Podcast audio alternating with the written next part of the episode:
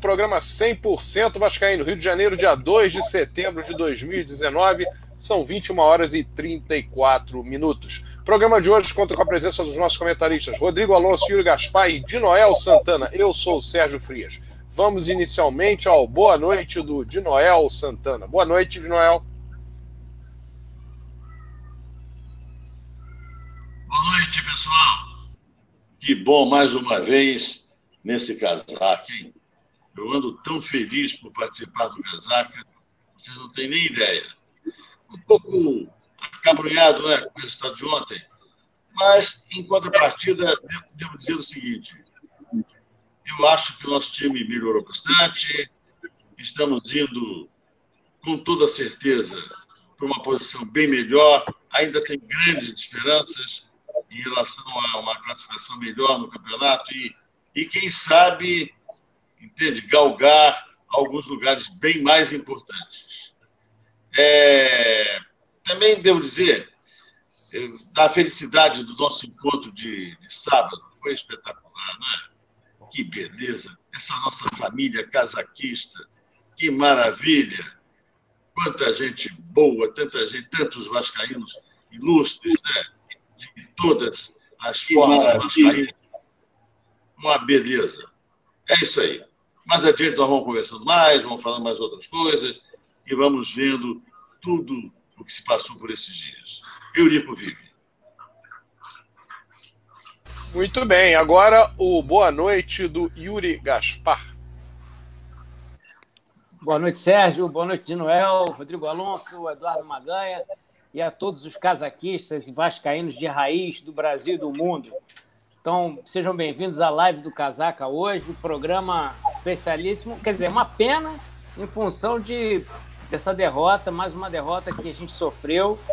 Infelizmente, é, esse presidente não consegue nos dar segurança, então a gente sempre fica nessa adrenalina, nesse sofrimento. Mesmo o Vasco jogando um pouco melhor nas últimas rodadas, de Noel mesmo falou, e também vai comentar, e o, e o pessoal aqui da mesa vai comentar mais a respeito desse jogo, né? Desse mole que a gente deu. Foi na casa do adversário. O Cruzeiro tem uma camisa importante, mas realmente merecíamos é, a vitória. E não podemos desperdiçar pênaltis, oportunidades. Bola parada no futebol é muito importante para trazermos a vitória. O futebol está muito equilibrado, muito muito, muito competitivo, então a gente não pode dar mole. É, precisamos realmente, como o Dinal falou, agradecer todos vocês que foram a, ao evento do Casaca. Na verdade, era aniversário do Vasco, comemoração aniversário do Vasco, do dia 21 de agosto, a gente comemorou dia 31 de agosto. Então, muito bom estarem todos lá presentes. Mais um, mais um evento de sucesso do Casaca. E virão outros mais. A gente tem que é, enfim, contar com todos vocês e que a gente possa seguir essa caminhada aí para melhorar o nosso Vasco, principalmente na eleição do ano que vem. É, e, o, e, o, último tópico que eu não posso deixar de falar é que a gente consiga aí os, os pontos nas próximas rodadas, porque senão a coisa vai ficar muito difícil aí. Bom, vou passando a bola aí para o pessoal, mas eu não posso deixar de pedir a participação de vocês pelo WhatsApp, que é o 21 971 693 694 e também pelo, pelo, pelo YouTube, né? pelo chat do YouTube lá no, no site Casaca. Então você, por favor, mande a sua mensagem, porque ao final do programa vai ser comentada, vai ser lida, comentada, e suas perguntas e as dúvidas também sanadas aí no ao final do programa de hoje. Então, boa noite. Passo a bola aí, Sérgio Frias. Ok, boa noite agora é do Rodrigo Alonso. Bom, boa noite, Sérgio, Yuri de Noel, família vascaína, amigos casaquistas. É, é uma boa noite aqui, meio bem chateado, na verdade, porque em circunstâncias normais a gente poderia até aceitar uma derrota para o Cruzeiro lá no Mineirão, não é nenhum absurdo, mas pelas circunstâncias do jogo, a gente vai comentar aí no momento de falar sobre a partida, realmente é, eu particularmente fiquei muito irritado, ainda estou muito irritado com esse resultado. Mas, enfim, é, pedir a participação de todos aí pelo, pelo, pelo YouTube, no chat. Já vou mandar aqui um, um alô, o pessoal está chegando agora aí, Jean Carlos, Fábio Alves, Igor Costa, Antônio José, é, Luiz Peçanha, o pessoal está comentando aí, o Fabiano da Cunha também. Então é isso aí, pessoal. Se inscreve aí no nosso canal, é, curte aí, o, aperta o botãozinho de like aí, não esquece de ativar o sininho para ser avisado quando começarem as nossas lives. E lembrando que amanhã nós já estaremos também com esse programa disponível nas plataformas de podcast. Então, quem tem Spotify, Deezer, é, Google Podcast, pela, pelo aplicativo da Apple também, esse programa já vai estar disponível aí para todos. Boa noite. Muito bem. Vamos então agora falar de futebol. O Vasco jogou ontem à noite contra a equipe do Cruzeiro, no Mineirão. Deu a impressão de que poderia, inclusive, ganhar o jogo, porque teve uma chance de ouro no segundo tempo para inaugurar o marcador. Um pênalti cometido sobre Iago Picaju e perdido por ele próprio. E passados cerca de 15, 20 minutos, o Vasco acabou tomando um gol. 34, 35 minutos do segundo tempo por ali. E com isso, a derrota veio uma derrota que, a princípio, o Vasco não merecia, mas que tornou-a possível no momento em que, de fato, deixou de matar o jogo, no momento em que perdeu aquela penalidade máxima. Para falar sobre Cruzeiro e Vasco, disputado ontem no Mineirão, Vamos chamar aqui o Rodrigo Alonso. Bom, Sérgio, como eu falei aí no meu boa noite, é, em circunstâncias normais, a gente poderia até estar tá não satisfeito, porque é uma derrota, né? Mas compreender que jogar com o Cruzeiro lá, independente se o Cruzeiro está bem, está mal, está na zona do rebaixamento ou não, é complicado. Mas pelo que o Vasco fez na partida, principalmente no primeiro tempo e ali aqueles primeiros minutos do segundo tempo. O Vasco teve, inclusive, uma posse de bola maior no primeiro tempo. Determinados momentos da partida, a impressão que a gente tinha é que o Vasco era o mandante, porque o Cruzeiro todo no seu campo, se defendendo, o Vasco ali, daquela maneira, lógico, que cabe, porque não temos ainda os jogadores com a qualidade que a gente espera, vestindo a camisa do Vasco. É, como eu sempre digo aqui, para o nível do futebol brasileiro atual. Eu acho que o time do Vasco é um time competitivo, mas ainda não é o time que a gente deseja. Né? Então, o Vasco tentava chegar ali, tocava a bola na, na intermediária. É, infelizmente, dessa vez o Marrone e o Thales Magno não estavam tão inspirados, é, principalmente o Marrone. O Thales Magno até se esforçou bastante ali, tentou umas jogadas individuais, mas é, ele não vai resolver sozinho. Ele ainda não é um craque desse nível. E, como eu disse, o Marrone, que foi o grande ajudante dele aí, um dos protagonistas do jogo contra o São Paulo, é, teve meio sumido. E aí, no primeiro tempo, é um jogo que, se a gente for analisar em termos técnicos, é um jogo foi um jogo de baixo nível, mas mesmo sendo um jogo de baixo nível, o Vasco atuou melhor. O Vasco, no primeiro tempo, atuou melhor do que o Cruzeiro. É, inclusive, teve algumas chances que, infelizmente, a gente não conseguiu é, traduzir em gols. E logo no segundo tempo, no início do segundo tempo, a gente teve aquela chance que eu, que eu digo que, naquele momento, quem tem que bater o pênalti é o presidente, ainda mais numa situação como essa que eu disse, de um jogo contra o Cruzeiro no Mineirão. Se é um jogo contra o CSA em São Januário, e você perde um pênalti, você fala, não, tudo bem, perdeu o pênalti, mas é o Vasco, estamos em São Januário, daqui a pouco a gente faz o, gol e conquista a vitória. Mas o Vasco não se pode dar o luxo de perder um pênalti, ainda mais o time do Vasco, que é um time extremamente. que joga extremamente no seu limite. O, o Luxemburgo conseguiu extrair ali é, de cada jogador o seu limite. Jogadores que a gente sabe que são muito limitados. É, então a gente desperdiçou aquele, aquele lance que ali foi. A gente que é torcedor do Vasco já sabe, cara. Quando perdeu aquele pênalti ali, eu falei, meu amigo, é, vamos rezar para empatar, porque até então o Vasco na minha concepção, tinha condições de sair com a vitória, mas perdeu aquele pênalti e a gente sabe que o Cruzeiro ia vir para cima. E aí o Cruzeiro passou a tomar as rédeas do jogo, é, inverteu ali a, o percentual de posse de bola, passou a ter mais posse de bola. É, eu vou tentar fazer aqui uma. compartilhar aqui a tela. Não sei se eu vou conseguir.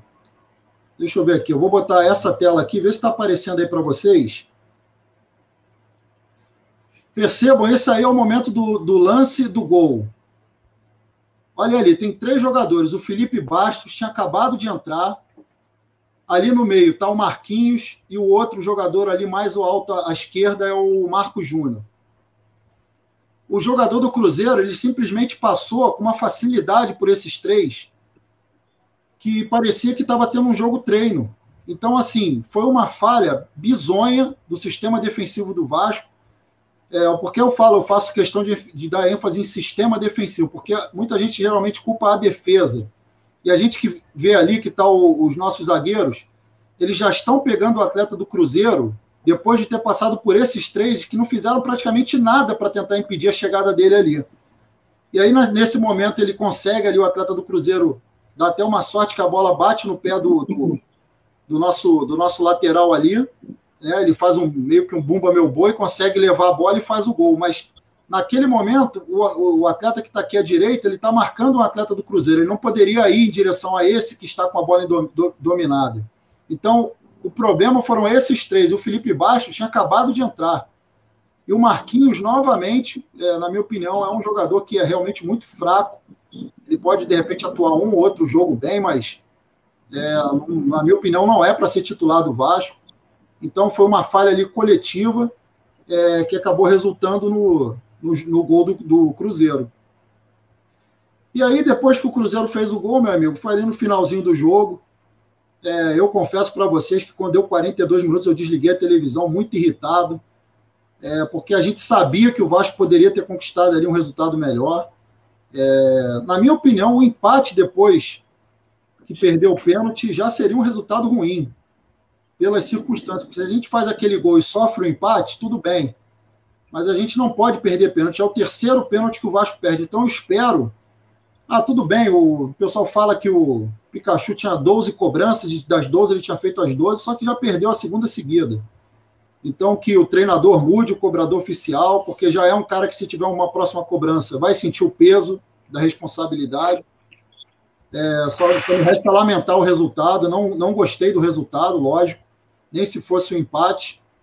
Então, agora vamos tentar recuperar sábado, aí, 11 da manhã. Com certeza, a torcida do Vasco vai lotar São Januário.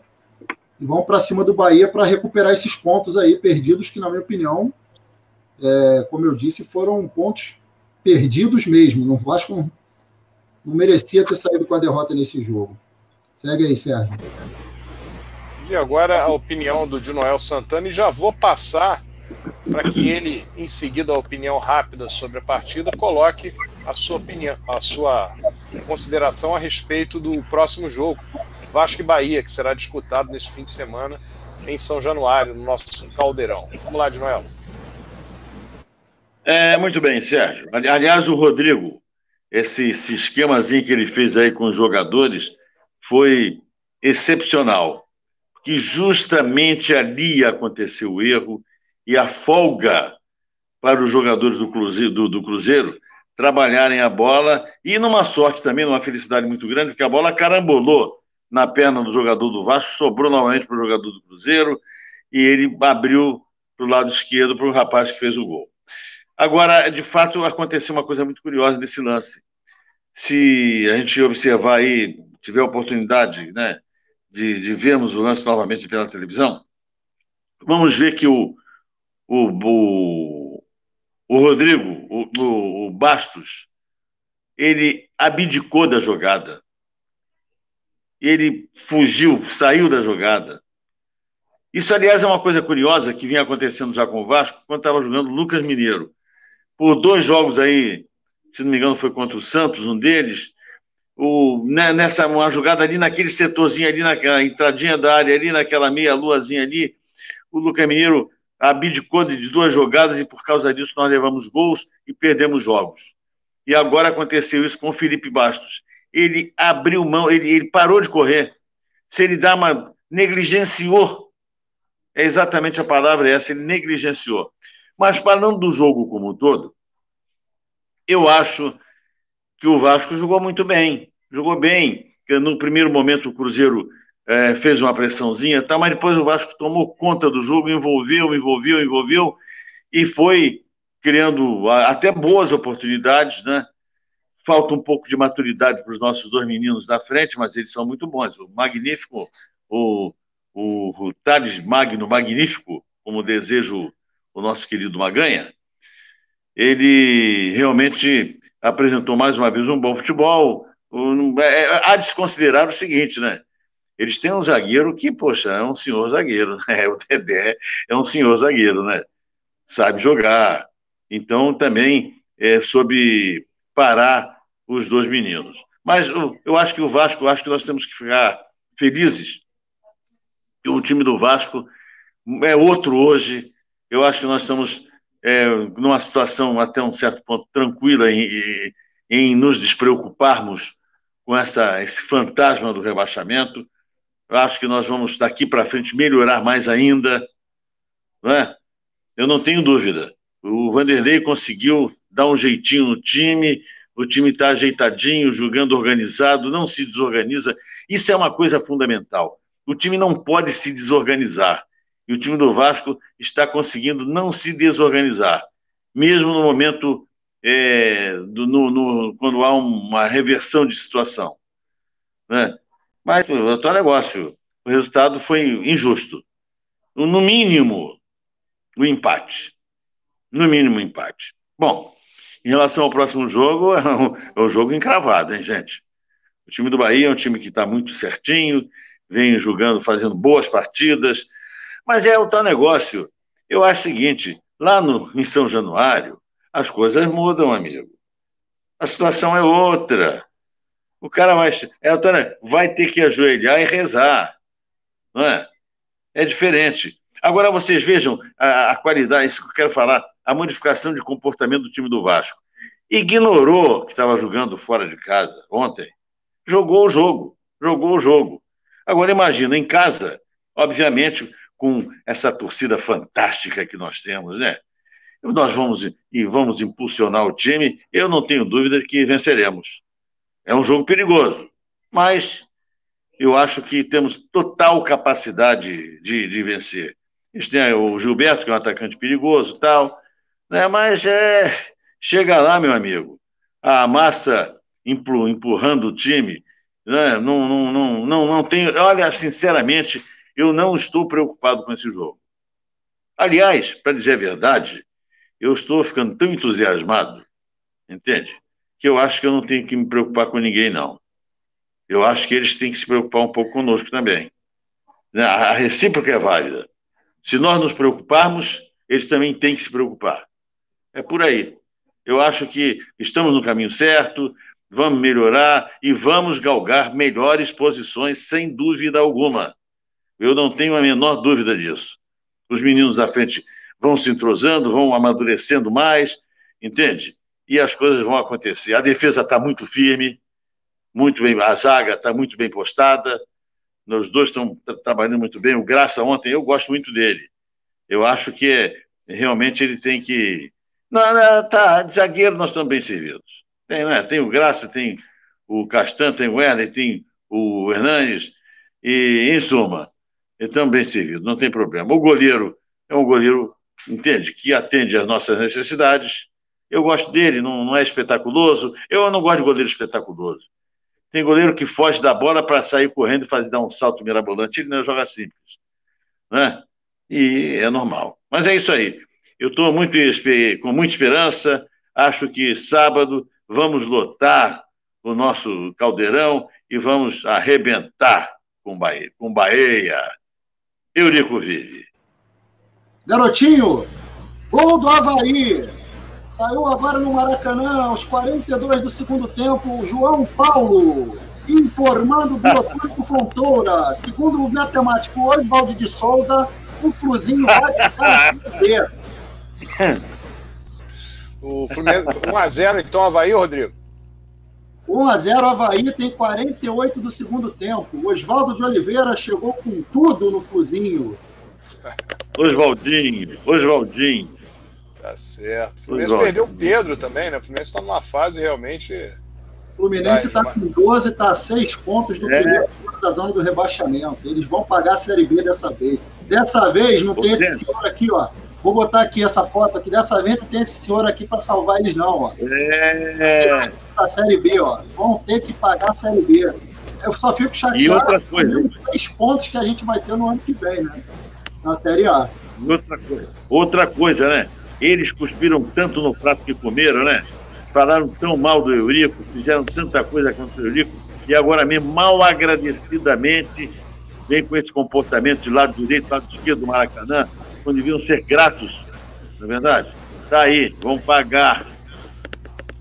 Bom, um detalhe a respeito do Fluminense, as pessoas que não militam muito na, na política tricolor, o Fluminense está sendo vítima exatamente da tal da eleição direta.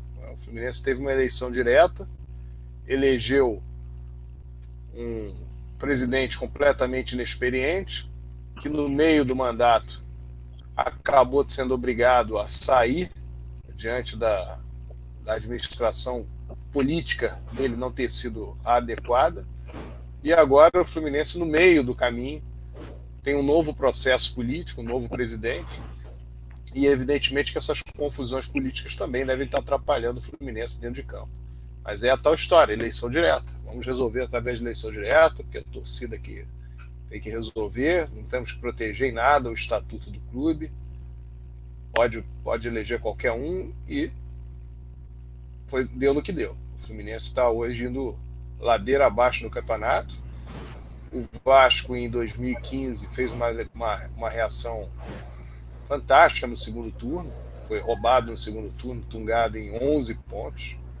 Acho que fez 28 pontos e, na verdade, teria feito 39 só no segundo turno. E no primeiro turno terminou com 13 pontos, sendo posto que o Vasco já estaria rebaixado, porque tinha 13 pontos. E o Fluminense está mais ou menos nesse ritmo aí. O Fluminense está com 12 pontos, falta um jogo apenas. E se o Fluminense não conseguir vencer, ou ele fica na situação que o Vasco estava em 2015, ou fica numa situação ainda pior. Vamos ver então as consequências, estamos vendo então. Aí, fim de jogo, Havaí vence a primeira. Eita, que Exatamente. Beleza. Sérgio, só dar uma opinião a respeito disso que você comentou da eleição. É, eu sei que é um assunto um, tanto quanto polêmico, as pessoas têm opiniões aí divergentes. É, eu compactuo dessa tua opinião e eu vou dizer por quê. É, na política nacional, a gente tem diversos veículos de informação, é, tanto os veículos grandes, né, grandes emissoras, como os independentes, menores, que você pode pegar informação sobre A, B ou C, sobre determinados é, candidatos, e aí você dali tira a sua conclusão sobre qual seria o melhor para você votar. Já a eleição de um clube de futebol, é, em um clube como o Vasco, por exemplo, é, as pessoas não têm tanta informação sobre determinados candidatos que surgem assim, é, do éter, surgem do nada. E eu estou me referindo aí claramente ao seu Júlio Brandt. É, imaginemos que há cinco anos atrás, em 2014, a eleição no Vasco já fosse eleição direta é um candidato que surgiu seis meses antes da eleição, que ninguém conhecia, ninguém sabia quem era, e foi posto lá pelo, por um ex-ídolo do, do, dos gramados, o Edmundo. E aí, esse torcedor do Vasco, apaixonado, que, que acha que o fato do cara ter sido um craque no campo, ele vai ser também um grande gestor, ele pode indicar uma, uma pessoa para ser presidente do Vasco, ele acaba apoiando esse candidato. E aí, digamos que ele, eleição direta, é, a gente imagina qual teria sido o resultado lá em 2014, após a passagem do, do seu Roberto Dinamite, do MUV, é, deixando o Vasco da forma que ele deixou. E, de maneira assim, bem resumida, eu acho que a eleição direta no Vasco ainda não é o ideal, porque podem surgir aventureiros, é, é, pessoas que cheguem com a promessa de como ele chegou, seu Júlio Brandt, de uma carta de intenção de milhões de dólares de um sheik árabe. E isso é sedutor, o torcedor acaba se deixando seduzir e acaba apostando novamente é, em quem não tem experiência nenhuma e, repito, em quem era um completo desconhecido. É, e que, por sinal, não pagava as mensalidades do Vasco, não, não, era, não era um sócio adimplente. Né? Inclusive, esse fato se repetiu na última eleição, quando o presidente Eurico Miranda permitiu que ele pagasse os seus atrasados, que ele não estava pagando.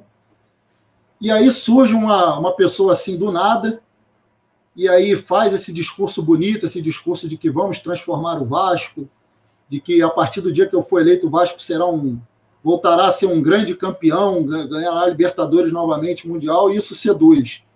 Então, eu acho que tem que ter um poder mediador é, para poder filtrar essas escolhas que são, são legítimas do torcedor do Vasco, do sócio do Vasco, mas eu acho que tem que ter um poder ali, esse poder, do, esse poder é o conselho, conselho de, de beneméritos do Vasco, os conselheiros eleitos, porque esses têm muito tempo de Vasco, conhecem tudo de Vasco, sabem da história das pessoas que estão ali, e aí esses podem ajudar a decidir o que é melhor para o clube.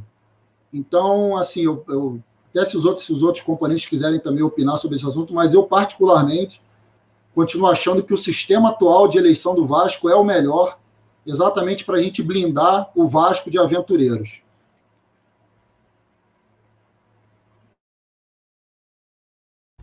Ok, tá aí a palavra do Rodrigo Alonso. E é um tema que precisa ser devidamente discutido.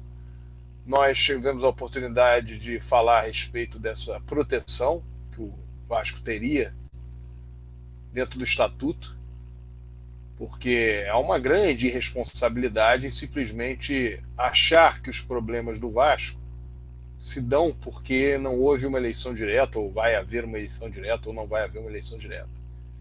No histórico do Vasco, a única vez em que houve a possibilidade de um candidato de oposição a quem ganhou a eleição pleitear assumir o clube numa votação de conselho deliberativo se deu em 2008, quando todos aqueles adeptos da direção do Vasco à época entenderam que houve um golpe lícito, porque foi dentro da justiça proporcionado para que o MUVE assumisse o poder ou que fizesse uma nova eleição da qual não participou a chapa do presidente Eurico Miranda. E no Conselho Deliberativo, na Lagoa, houve realmente uma difícil disputa.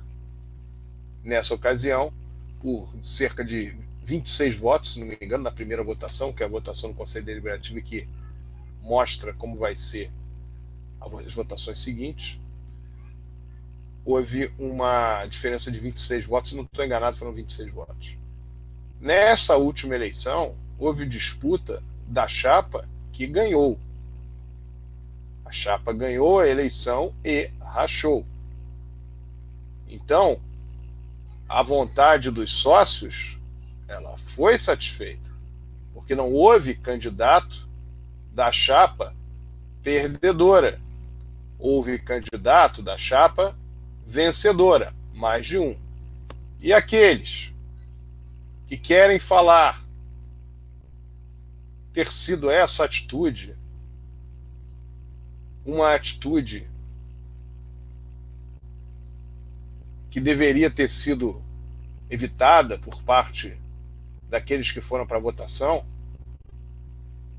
deve entender que muito pior do que isso, dentro da cabeça das pessoas que entendem que isso é um erro, não é o meu caso. Muito pior do que isso foi o que aconteceu em 2014. Porque Eurico Miranda ganhou a eleição, a chapa do presidente Eurico Miranda ganhou a eleição no primeiro turno, com uma diferença de 1.200 votos. 1.200 votos em relação à chapa segunda colocada. E nas eleições realizadas na Lagoa, portanto, no segundo turno, a chapa perdedora lançou o candidato. Lançou o candidato, desrespeitando a vontade dos sócios, que em ampla maioria haviam votado na chapa do presidente Eurico Miranda, na chapa que apoiaria o presidente Eurico Miranda. Então, essa atitude tomada esta, sim, é uma agressão ao quadro social do Vasco. E nós temos que ter clara percepção que as aventuras ficam cada vez mais possíveis dentro do clube no momento em que se oportuniza a um associado que não conhece internamente o Vasco e que surge uma invenção de uma candidatura sua para o segundo turno, para ele puxar uma chapa no primeiro, o motivo A, B, C ou D fora do Vasco, por exemplo, Júlio Brão, o motivo em 2014 era dizer que fazia, discordava de tudo do Eurico, esse era o projeto. E teve voto. Não tinha nenhuma noção, nem do Conselho Deliberativo tinha participado, e nem mensalidades pagava. Mas é possível. O Estatuto dá a oportunidade dessa pessoa, com esse estilo, com esse currículo, que ela venha a participar de um pleito direto no Vasco, sem conhecer absolutamente nada do Vasco. E outros candidatos que pensam na mesma coisa.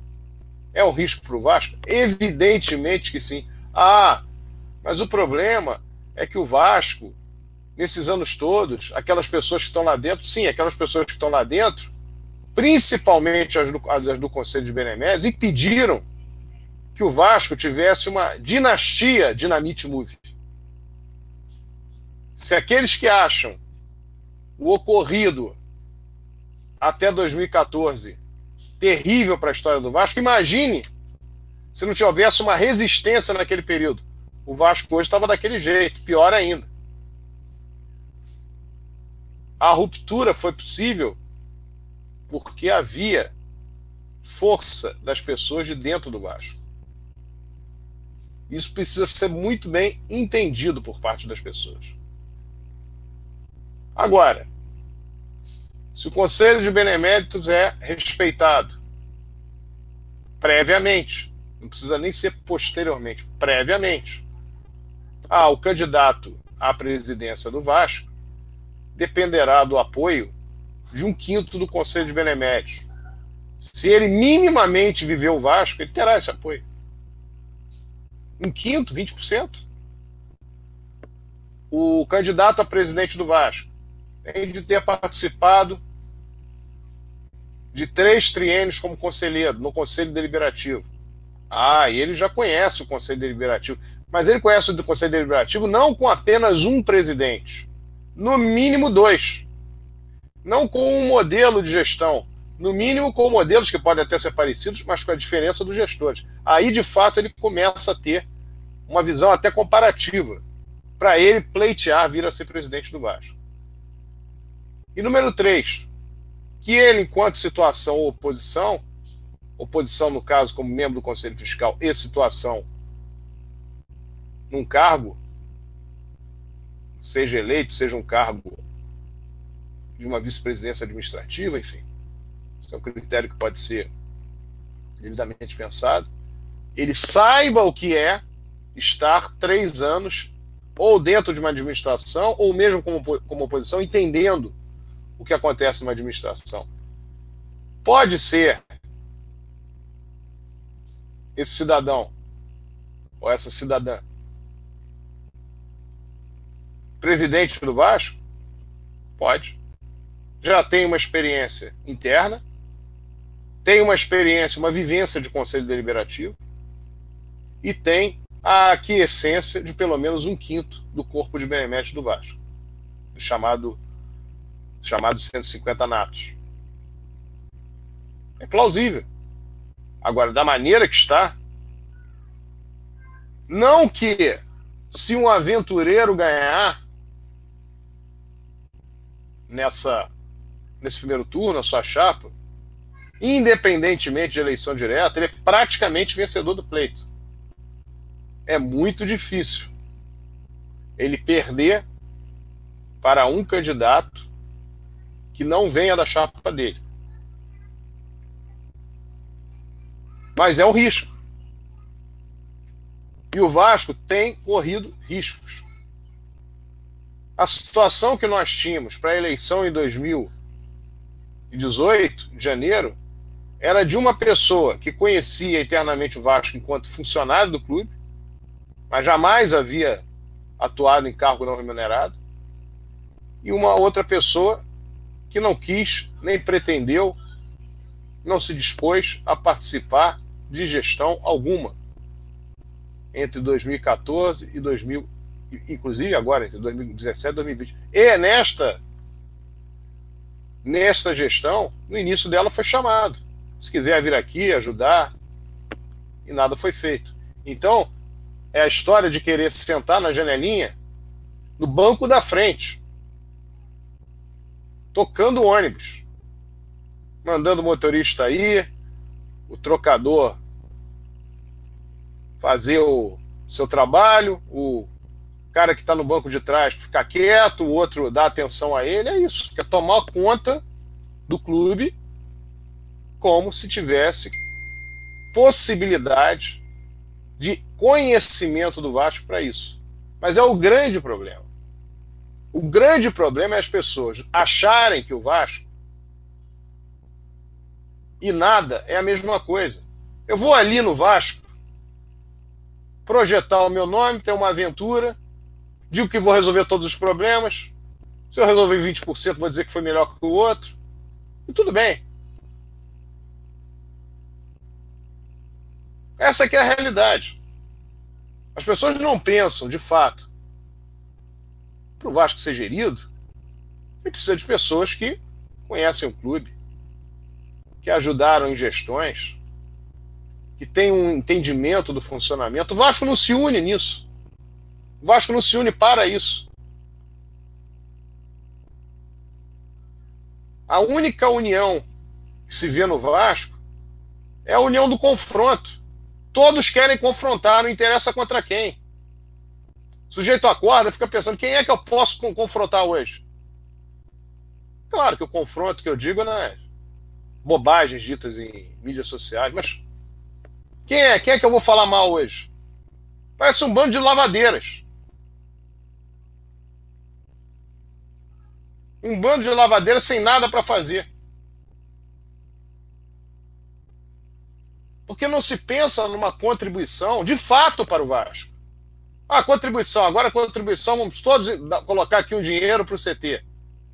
Ok, faz esse tipo de contribuição. Ao mesmo tempo que começa a contribuição, porque ah, botou, a B tinha que ter colocado mais, fulano tá com um grupo para colocar, Beltrano vai à internet falar que colocou porque ama o clube. Isso era uma coisa para ser feita absolutamente natural ao natural, ninguém procurando se manifestar muito sobre isso. E entender que essa não pode ser uma lógica o tempo inteiro.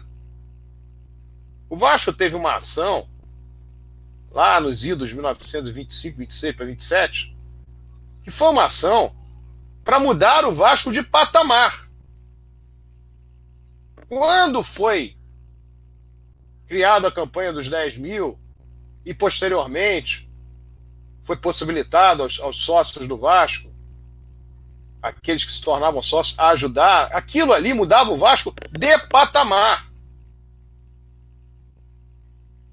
O Vasco era um clube tido pela elite do futebol como menor. E ele mudou de patamar com aquela campanha. Agora, achar que uma vaquinha para o CT, uma vaquinha para pagar o professor, uma vaquinha para. Isso não é uma coisa que as pessoas têm que achar, mas isso aqui é o espírito do Vascaíno, etc, etc. É o espírito, mas dentro de algo que não funciona. O problema ali em São Januário não era da Constituição de São Januário, não é que a direção não funcionava, é que o Vasco estava mudando de patamar. E o Vasco construir um CT e que tenha o dinheiro inicialmente do torcedor é bom, é interessante, porque mostra que o torcedor está é, participando disso, mas não muda o Vasco de patamar em termos de instituição. E, na verdade, o que se faz é tentar se corrigir. É, no fundo, uma crítica política à gestão, ou uma crítica à administração, uma crítica pura, e tentar se resolver problemas que não vão se resolver com essas, com essas vaquinhas. Como aconteceu lá no Dívida Zero. A dívida, a dívida do Vasco é zero? Ah, mas então não tem que ser valorizado as pessoas que participam? Claro que sim. Mas aquilo ali resolveria o problema do Vasco? Não resolveria. A questão que foi levantada dos professores lá do Colégio Vasco resolveu o problema? Não resolveu. Agora vai ser feito para o campo, para o CT, perdão. Resolve uma parte. Quando houve a campanha da quadra, era o simbolismo de que o Vasco estava ali remodelando algo que estava que estava sendo tinha sido arrebentado pela gestão anterior. Mas é claro que o Vasco chegou e teve que dar um dinheiro considerável. E ali foi simbólico. Foi feita uma campanha com uma ajuda, uma pequena ajuda do torcedor, e sabendo que ia ter uma despesa grande do clube. Pequena que eu digo, não é que ela é não é grandiosa, não é isso que eu estou falando. Estou falando em termos de valores quantitativos. Então, tudo isso tem que ser percebido. O Vasco precisa ter, de fato, é gente que chegue no clube e tenha condições de tocar o dia a dia do clube. Ah, precisa de um network, precisa de, de ter a entrada de dinheiro novo, precisa. Papo todo mundo sabe. Precisa usar palavras, palavras fora do contexto da língua pátria. Precisa, evidentemente, de entrada de capital, é óbvio. Precisa de dinheiro novo, é óbvio. Precisa de contatos para que se busque. Não patrocínio, pura e simplesmente. Quem está falando só em patrocínio está vivendo lá nos anos 90. Não são os patrocínios hoje que levam os clubes a chegarem ao topo, a não ser que seja um patrocínio como teve o Palmeiras. Que tem uma correlação completamente diferente de um patrocínio de visibilidade da marca do Palmeiras. Precisa de fato de ter parceiros, precisa de fato de ter dinheiro entrando, capital chegando, possibilidade de gerir sua dívida, possibilidade de um bom negócio para uma reforma, aí sim, uma reforma, uma ampliação de São Januário, para que tenha um bom time de futebol, para que possa investir em outros esportes. Sem dúvida. Mas não vai ser uma pessoa que vai chegar e vai resolver todos os problemas. Precisa que exista convergência, que exista pessoas que estejam devidamente concentradas nisso. E não nos parece que, esse é que essa tende a ser a solução buscada, porque só se falam em candidatos. Candidato A, candidato B, candidato C, candidato D, candidato E, candidato F. Todo mundo quer resolver, todo mundo vai resolver. Não é assim. E aí o cara pensa o seguinte: bom, eu vou me lançar candidato aqui, aí eu vou ficar conhecido. E aí eu tenho lá o meu grupo de 30 pessoas, daqui a pouco ele vira 60. Eu ah, vou, vou ser candidato, porque aí eu fico mais falado. Não é para isso, as coisas não tinham que ser dessa maneira.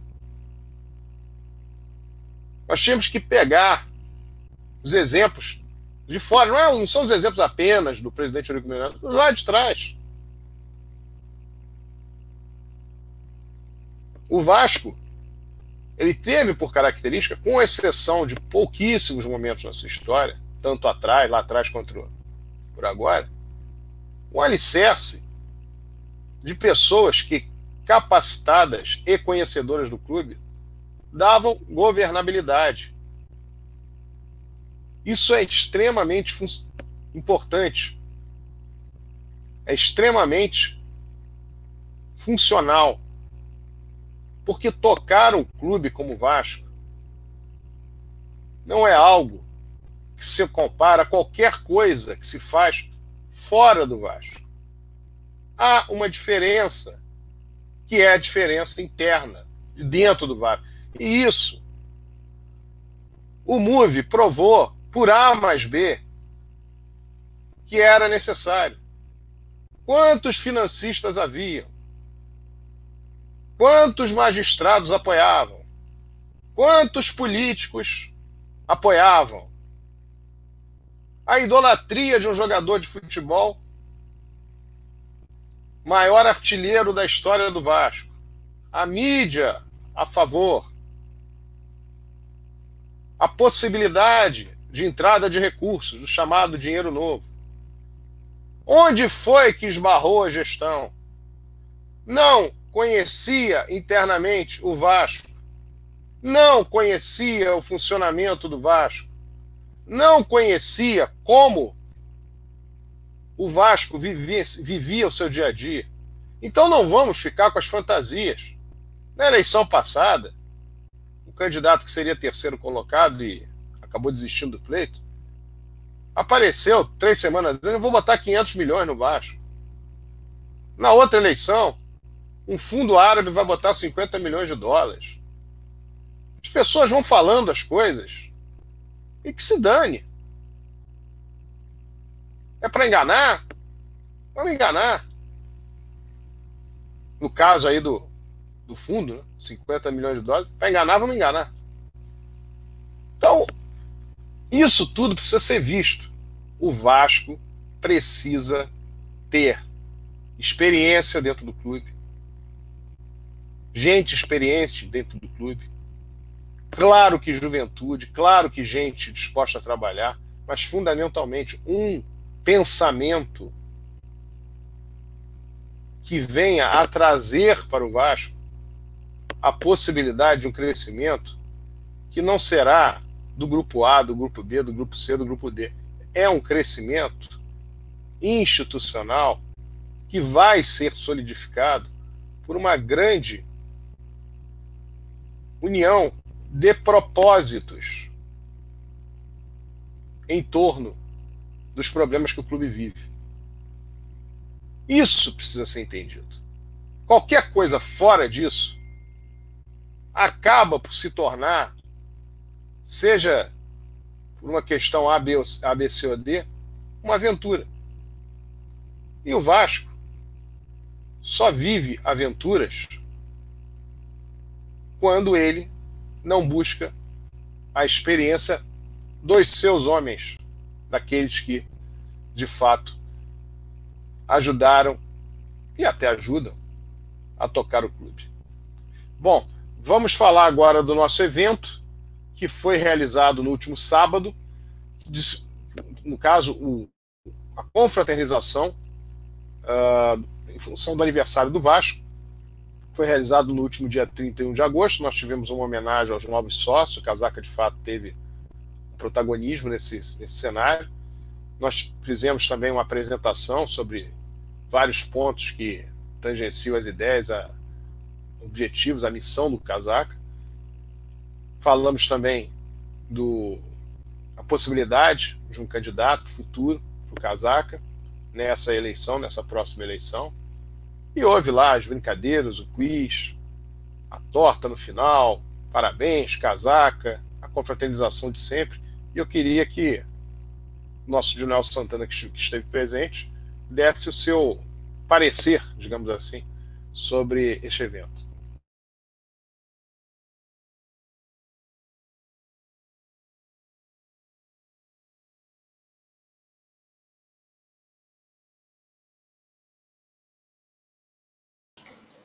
Sérgio, volta aí, Sérgio.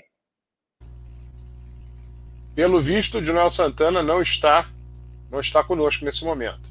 Vou falar então aqui rapidamente. Foi de fato um evento que muito nos satisfez. Nós tivemos várias pessoas que jamais haviam participado.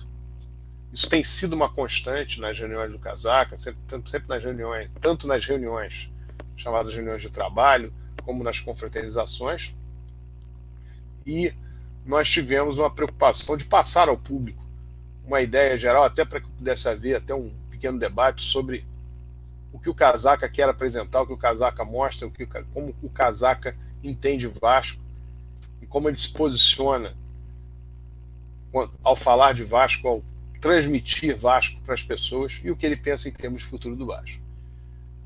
De certa forma, esse tipo de manifestação não só agrada as pessoas que estão presentes, como trazem mais alicerce àquilo que representa o casaca, que, como eu disse, que pensa o casaca, a forma como o casaca é concebido em termos de clube de regatas debaixo da gama.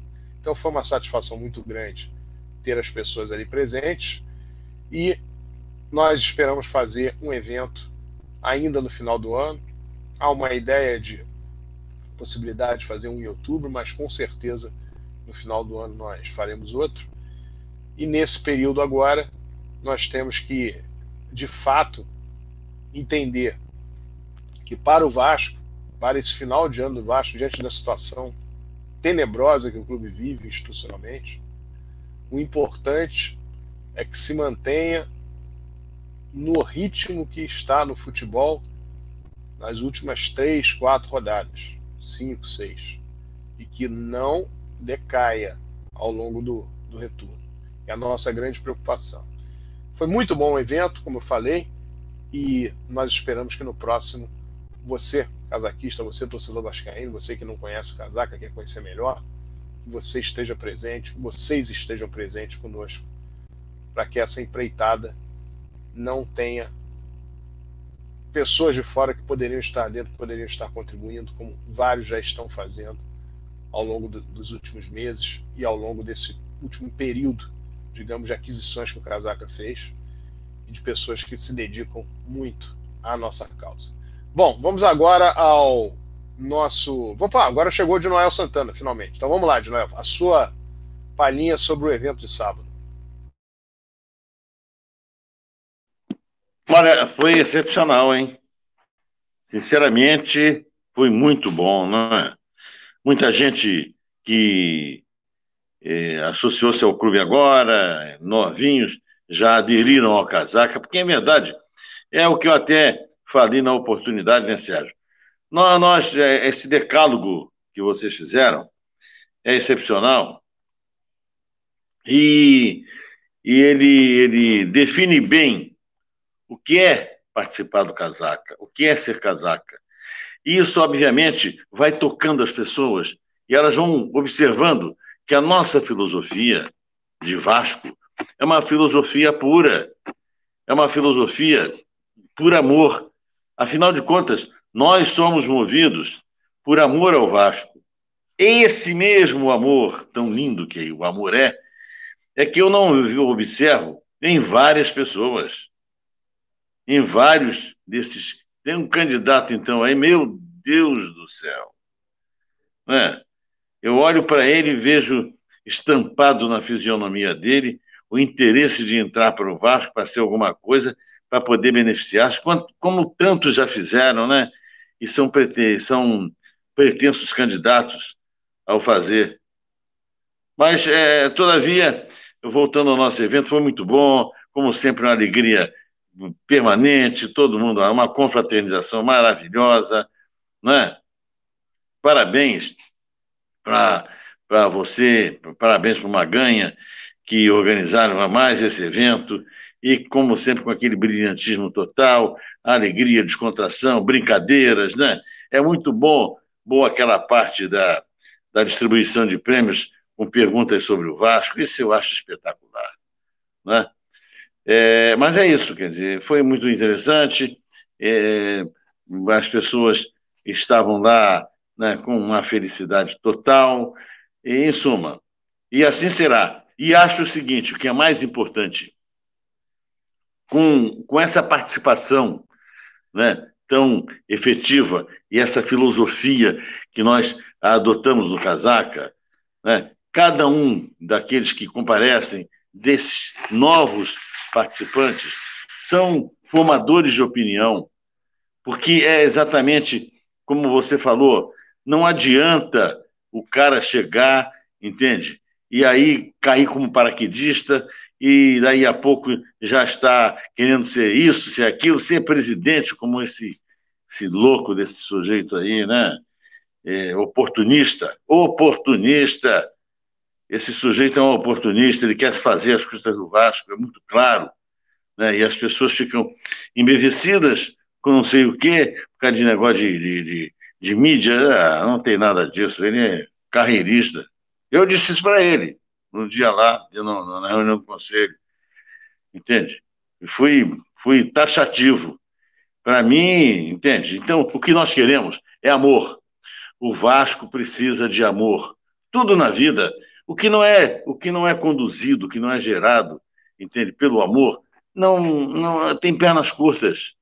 Nós somos a, a, amorosamente ligados ao Vasco, né? Todos nós. E o Casaca em especial.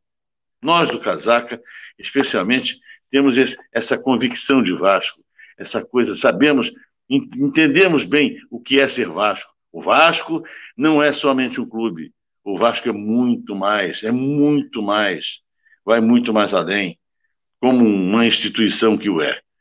É isso. É, foi muito boa a festa, foi muito é, proveitosa. Acho que devemos repeti-la em breve, né, para comemorar.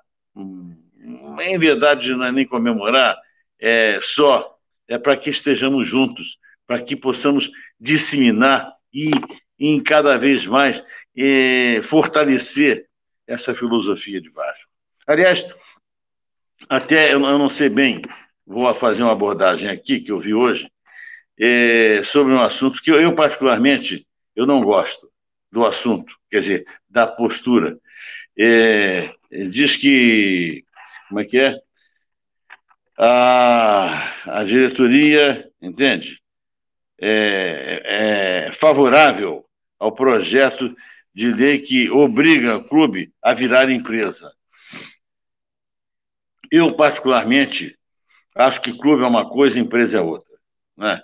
A partir do momento que você tornar um clube empresa, né, eu acho que ele pode funcionar como tal. Mas não necessariamente ser empresa, ser um negócio, como, como, como no meu modo de ver, entende? Eu, eu, tudo bem, as pessoas torcem, vibram, tem coisa, mas tem, você tem que ter entende? Enraigado o amor, entende? E aí, quando você passa a ser empresa, a coisa fica fria, não é a mesma coisa. Quer dizer, o Vasco, no meu entendimento, ele pode se transformar numa empresa como, como, como uma empresa, como com, com, com seu funcionamento de empresa, mas não na sua essência. O Vasco será Vasco sempre, porque o, a empresa ela fica muito fria, acaba o amor, e nós vivemos movidos à paixão, ao amor pelo Vasco. Não só nós, como outros clubes também. Né? Que eu fico, eu fico analisando, por exemplo, olha que coisa, olha, veja só, como é frio, no meu modo de ver, o campeonato é muito bem disputado, é excepcional, são, são, são equipes maravilhosas de alto nível, mas esse campeonato da Liga de Vôlei né? Não tem, sei lá, não sei, faltou amor. Tem que ter clube, né? Ah, porque é, é, não sei, aí o nome da empresa, não vou ficar citando o nome de empresa aqui, de tal lugar, aqui mesmo do Rio, né? Rio de Janeiro, mas não é Rio de Janeiro. Rio de Janeiro, porcaria nenhuma, né? Por quê? Isso é que eu não entendo no esporte, que isso devia ser, ah, isso sim, deveria ser obrigatório, deveria dar vantagem às empresas, que elas participem, patrocinem os clubes. Patrocinem os clubes. Não se façam empresas clubísticas. Que a coisa fica fria. Né? Não, não, tem, não tem paixão. E onde não há paixão e não há amor, não há nada. Isso até no relacionamento humano, né? É tão bom amar, é tão bom gostar de uma pessoa e ser gostado, né? Então, quer dizer, quando você fala em clube empresa, no meu modo de ver, no meu modo de ver, essa coisa de o Vasco apoiar, eu fico achando que porra, o pessoal está querendo levar uma vantagem nisso aí. Me parece mais vantagem do que efetivamente amor ao clube. Eu, desde já, é, até manifesto aqui o meu ponto de vista, sou absolutamente contra a que o Vasco vire uma empresa. Não. Pode funcionar como uma empresa, mas não ser uma empresa. Porque uma empresa, ela pode ser comprada, pode ser vendida, e amor não se vende. Amor não se compra. Como é que o torcedor vai ver o seu clube sendo vendido? Ah, hoje o dono é fulano, Beltrano, Cicrano? Não. O dono somos nós, somos os sócios. Né? É isso aí. Eurico Vive. Muito bem. Está aí a palavra do Junoel Santana. E agora nós vamos passar para os esportes de base e esportes olímpicos. Começa com o Rodrigo Alonso e vai em seguida para o nosso Yuri Gaspar. Bom, Sérgio, essa semana a gente teve bastante jogo aí da nossa garotada. Bom, vamos começar. Semana passada, pelas semifinais do torneio Guilherme Embria Sub-16, o Vasco empatou em 1 a 1 com o Fluzinho, gol do Marlon Santos. Decisão nos penais, o Vasco se deu melhor, venceu por 4 a 2, classificando aí para a decisão contra o Nova Iguaçu. Na quarta-feira, o Vasco estreou na Copa da Amizade Sub-15, derrotando a Portuguesa por 2 a 0, gols de Ícaro e Eric pela Copa do Brasil Sub-17, partida de ida das quartas de final. O Vasco empatou em 1 a 1 com o Ceará fora de casa.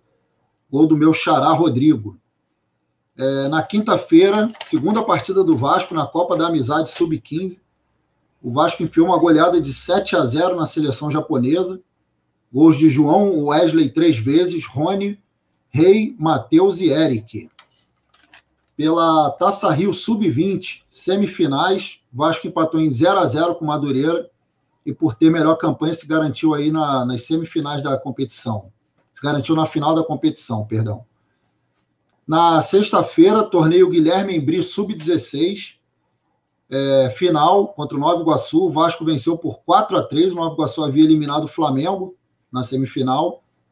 O Vasco venceu por 4 a 3 gols de Marlon Santos, Pimentel, Cairon e Vinícius. Então, parabéns aí à garotada do Sub-16 campeã do torneio Guilherme Embri.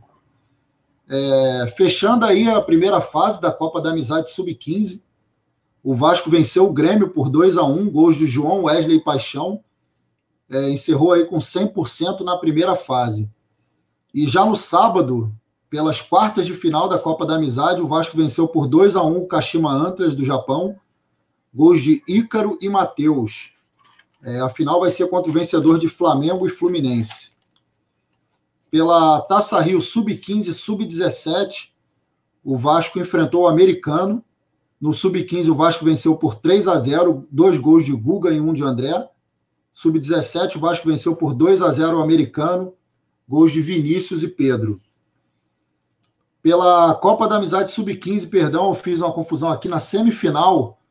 Aquele resultado de 2 a 1 sobre, o, sobre o Kashima foi nas quartas de final. Pela semifinal, o Vasco derrotou o Atlético Paranaense, né, o patético do Paraná, por 3 a 0, gols de Eric Pereira e Jonathan. E aí sim vai pegar na final o vencedor do jogo entre Flamengo e Fluminense.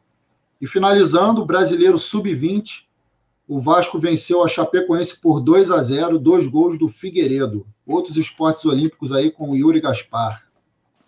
Opa, Rodrigo, valeu, obrigado aí pela passagem de bola. Bom, nós temos também bons destaques aqui nos esportes olímpicos, paralímpicos e os esportes amadores do nosso Vascão. Começando pelo futebol de sete, mais conhecido como nosso Expresso 7, ganhou do Fluminense 2 a 1 1 no Carioca, então timinho, freguês, nosso até no futebol paralímpico, mas nosso Expresso 7 sempre arrebenta e está muito bem na sétima rodada do Campeonato Carioca, evento que acontece lá na Axe, na Barra, fácil acesso para a galera levar sua família e acompanhar o Vascão aí, em ótima campanha mais uma vez aí, parabéns. Agora vou falar do, da natação paralímpica, Vascão com bons resultados aí, trazendo para o Brasil.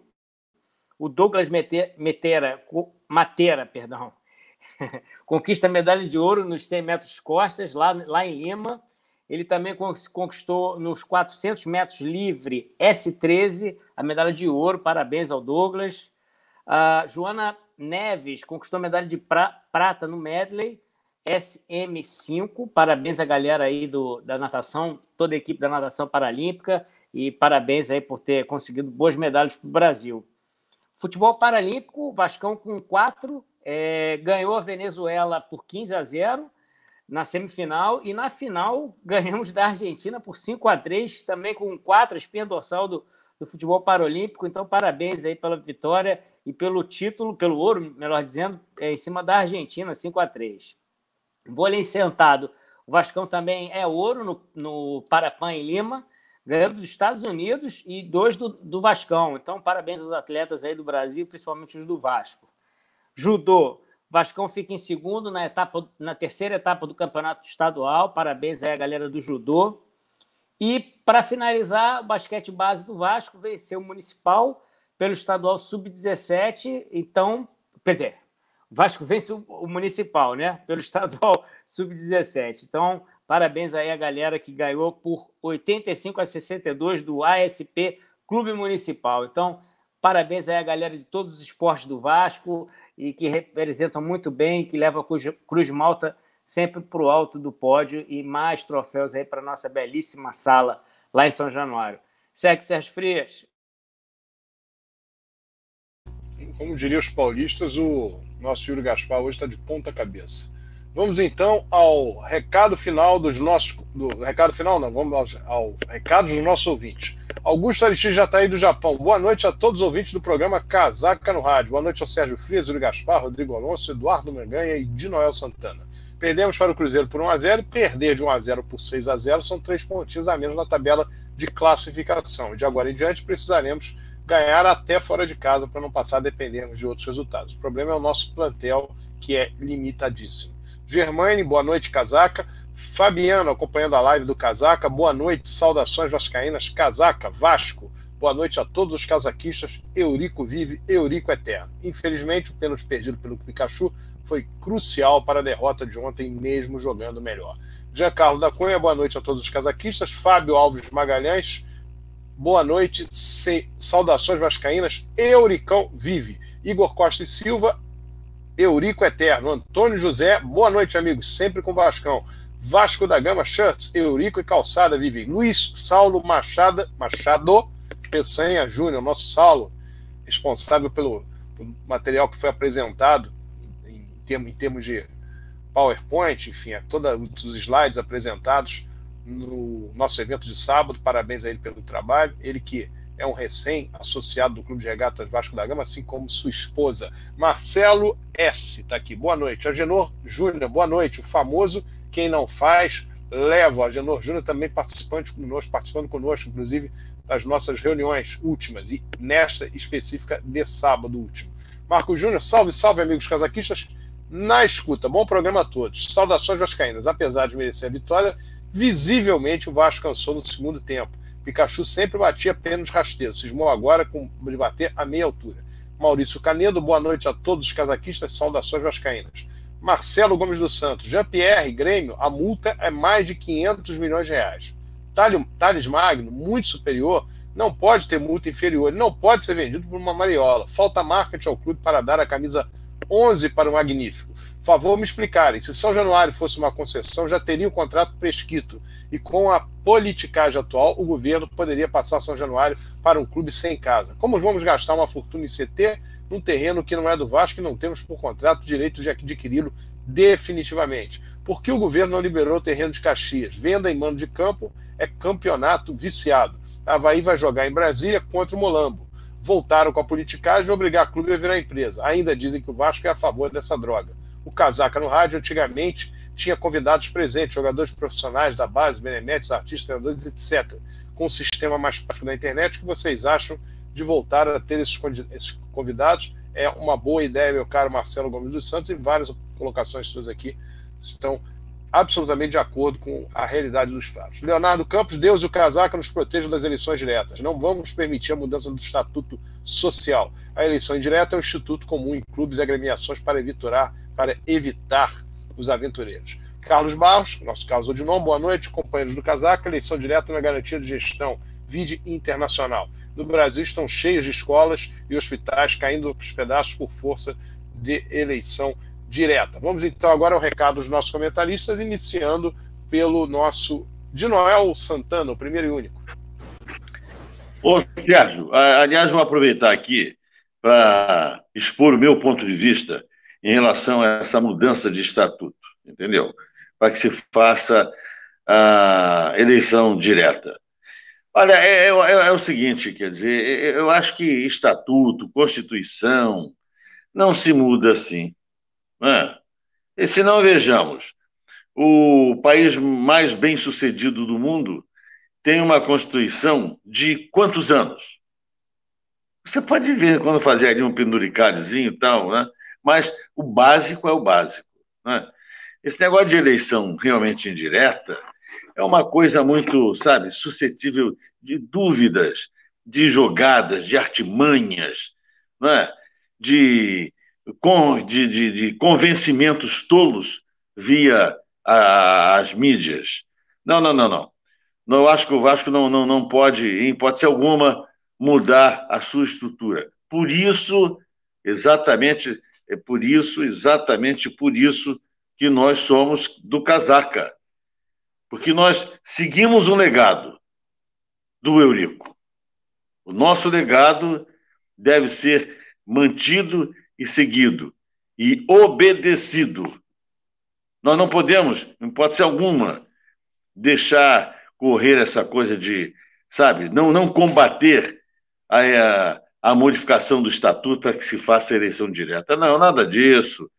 Né? Eu acho que é, é, é muito sábio o nosso estatuto quando coloca várias, vários, vários steps para que a pessoa possa chegar a conselheiro, para que possa chegar a presidente, a diretor, em suma, a ocupar alguns cargos de, de, de, de relevância dentro do clube.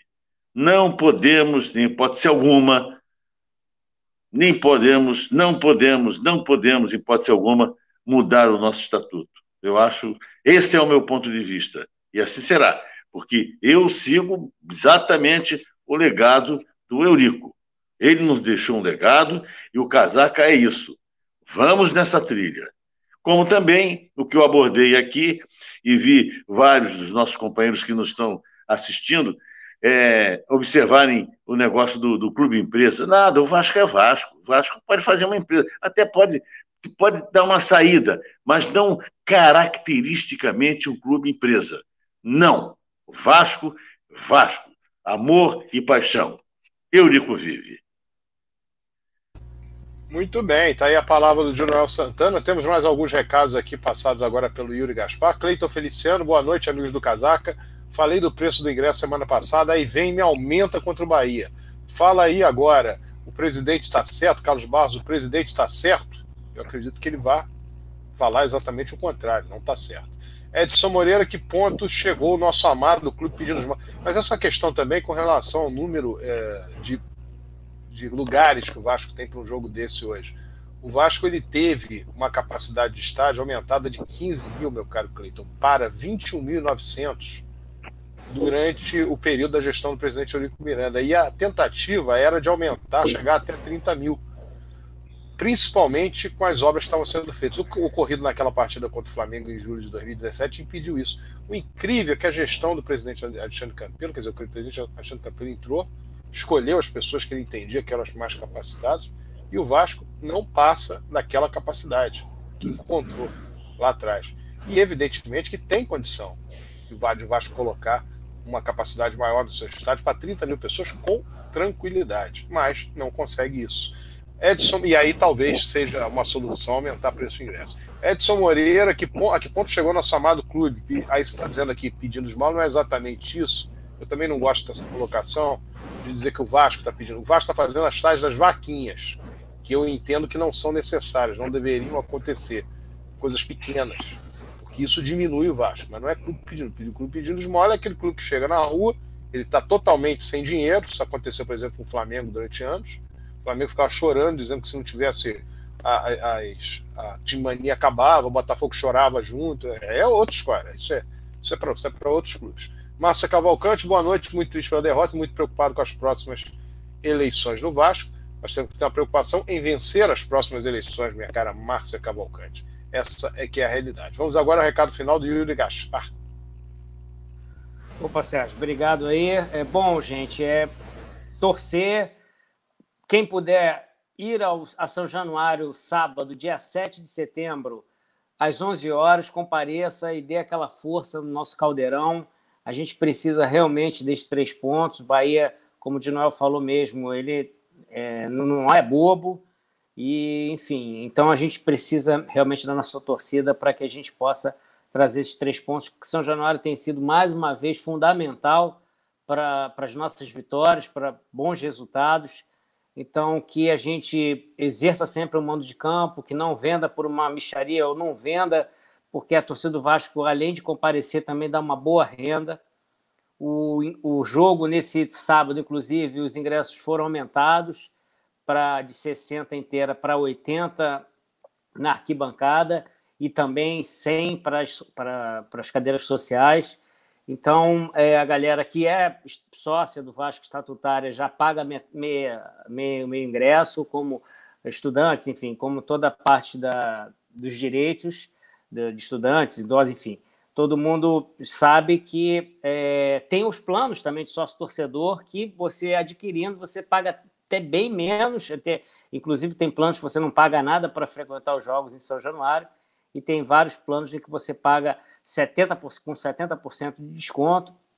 Então a galera tem que se associar mesmo, que o presidente não venda os mandos de campo para que a gente não perca na parte técnica e também é, desestimule, de certa forma, o, o sócio-torcedor do Vasco. Então, que a gente consiga aí é, obter os resultados em São Januário, que a gente escape dessa, desse perigo aí que a gente que nos ronda, infelizmente, com, com a gestão do atual presidente, e que a gente é, conquiste, de repente, uma Sul-Americana, e, enfim, quem dera coisas melhores. Então, é, presença de todo mundo sábado, Vascão, por favor, vamos ganhar, vamos acertar as oportunidades quando elas vierem, seja, sejam de bolas paradas ou é, oportunidades durante o jogo, de, de jogadas ensaiadas, mas a gente precisa realmente ganhar e fazer uma belíssima festa, 7 de setembro, é, é o feriado, mas é sábado, 11 horas da manhã é um horário ótimo para você levar sua família e, e tem tido uma boa adesão, o pessoal tem gostado. E vamos fazer uma belíssima festa em São Januário com muita paz com muito incentivo que o Vasco ganhe. Eu agradeço a todos aí a presença e participação na live do Casaca ao vivo, mais uma semana. Então, até segunda-feira que vem. Muito obrigado a todos. Um grande abraço, amigos da mesa. Saudações vascaínas. Casaca!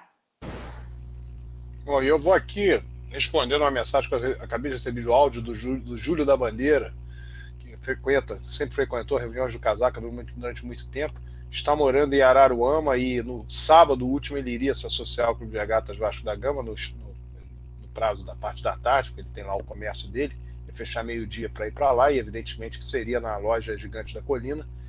E houve infelizmente, uma, um fechamento da loja de Grande Colina na parte da tarde, impedindo que pessoas se associassem ao clube naquele período de naquele período de seis horas, entre meio-dia e 18 horas, porque a Secretaria do Vasco, internamente, do clube fecha no sábado ao meio-dia. E ele então veio de manhã, encontrou-se comigo em São Januário e voltou a ser sócio do Clube de Regatas Vasco da Gama, com muita alegria, com muita felicidade. Levou seu filho, que eu não via há muitos anos, e falamos de Vasco, curtimos ali e sabemos que temos mais um casaquista ferrenho, sócio do Clube de Regatas Vasco da Gama, como tantos e tantos e tantos que ao longo desses últimos dois meses também fizeram sua associação ao clube.